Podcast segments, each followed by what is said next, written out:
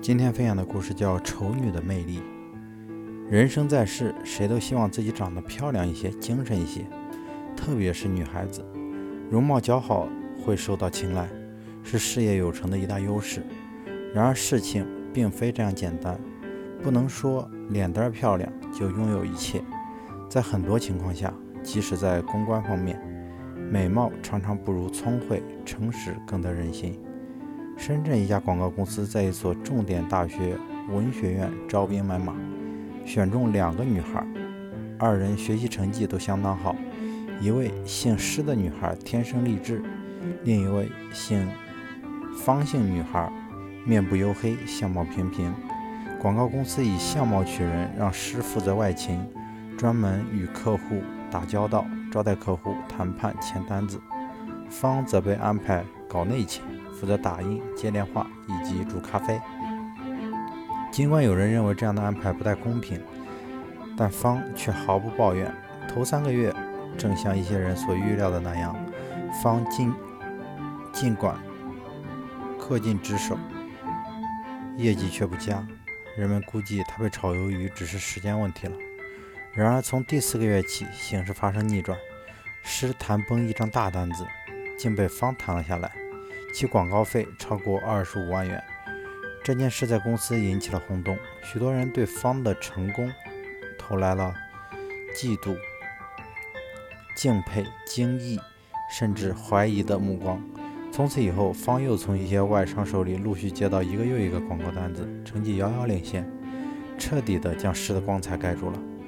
诗对方很不服气，认为有人从中作梗。但广告公司的领导如实告诉他，方签下的单子都是原先你三言两语谈崩了的。为此，有人请教了一位签了单子的美国商人，方以怎样的行动打动了他？这位美商说，在方身上有一种对成功与承认的热切祈求。他在谈判过程中把自己的位置放得很低，他的谦和坦率和在细节上为客户着想的艺术，就像一个。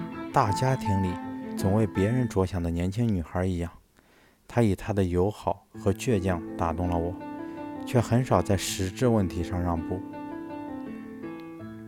尽管她不漂亮也不时髦，但可能是少女时代屡受忽略的经历，使她知道怎样去观察别人、体谅别人。在这里，谦和、坦诚、聪慧，远远胜过了容貌的靓丽。还有一位女孩长得也很丑。但她供职于一家电视台广告部，精通业务，精通如鱼得水，在广告界及社交界是个万级人物，许多使得许多颇具姿色的同行望尘莫及。他到底有什么绝招？据说他去拉广告时，总是微笑着对客户说：“您不要以为我长得丑，我也知道，正因为如此，我才不可能像某些人那样去耍什么花招，只能以自己的。”诚意和踏实工作来赢得您的合作。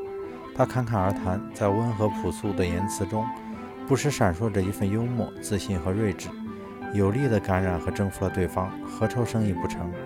有人劝他打扮打扮，用化妆掩盖一下容貌上的缺陷，他却说：“干嘛非要去刻意掩饰呢？有时一个人的缺点就是他的特点。我的长相让人过目不忘，难道不是我最大的优势吗？”漂亮女人的青春饭只能吃一时，而我靠坦诚实干赢得的信誉却是永久的。我用知识武装起来的头脑，不比用高级化妆品堆砌的脸蛋儿更能吸引人吗？这套丑女哲学确实令人折服。当然，我们并不是说人越丑越好，而是说世界上绝对美好的事物不存在，谁也不会有这样或那样的缺陷。这没。谁谁都会有这样或那样的缺陷，这没有什么可怕，关键在于要有一个积极的人生态度。